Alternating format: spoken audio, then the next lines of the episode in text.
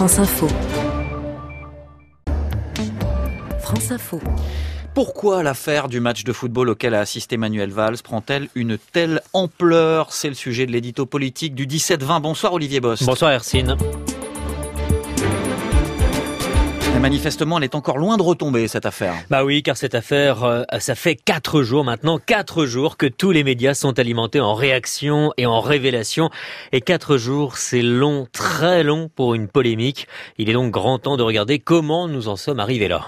Alors selon vous, il y a plusieurs mécanismes euh, qui ont alimenté ce dossier, si l'on peut dire. Bah oui, euh, le premier mécanisme est, tout bête, hein, c'est le mécanisme de l'actualité et d'une petite omission quand même. À Poitiers, à défaut de grandes effusions entre militants socialistes, euh, tout le monde s'ennuyait en fait un peu. Le congrès était plié d'avance et il n'y avait pas grand-chose à observer.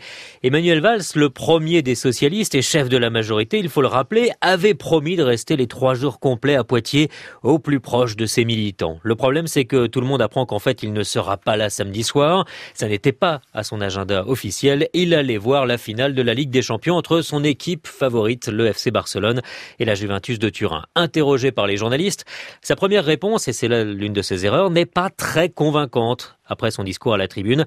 Elle est un peu plus construite. Manuel Valls est invité, dit-il, par Michel Platini à parler Euro 2016. Renseignement pris, euh, c'est aux frais du Parti socialiste entre Poitiers et Paris et aux frais de la République entre Paris et Berlin. Soit déjà ça tique à droite avec une première réaction de Nadine Morano, la première d'une longue série. Et à quel moment cette polémique s'est-elle vraiment installée jusqu'à maintenant?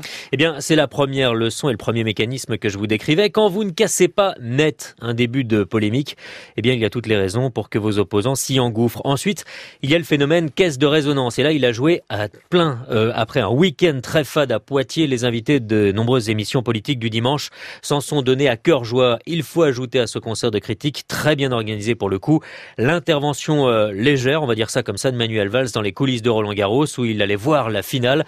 Manuel Valls parle alors de moments de détente. Encore une erreur, une erreur de communication.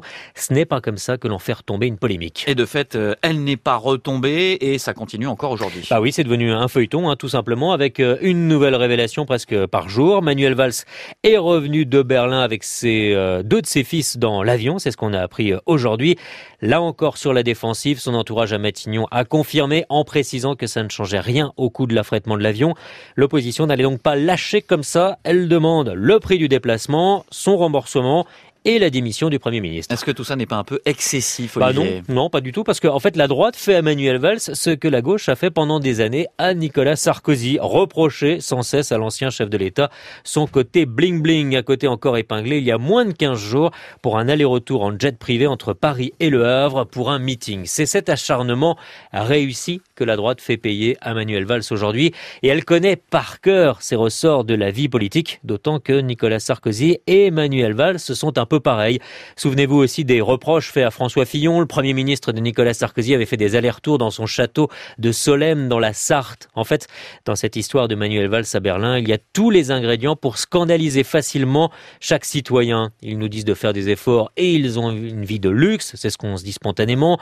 Il nous a menti, il se moque de nous. Ce sont les premières réflexions naturelles de chacun d'entre nous et elles sont normales. C'est cela qu'exploite l'opposition. Manuel Valls n'a donc plus qu'à faire un pari, celui euh, souvent gagné, hein, de se dire que ça passera, que la polémique retombera. Ça passe, ça casse très rarement, mais ça laisse toujours des traces.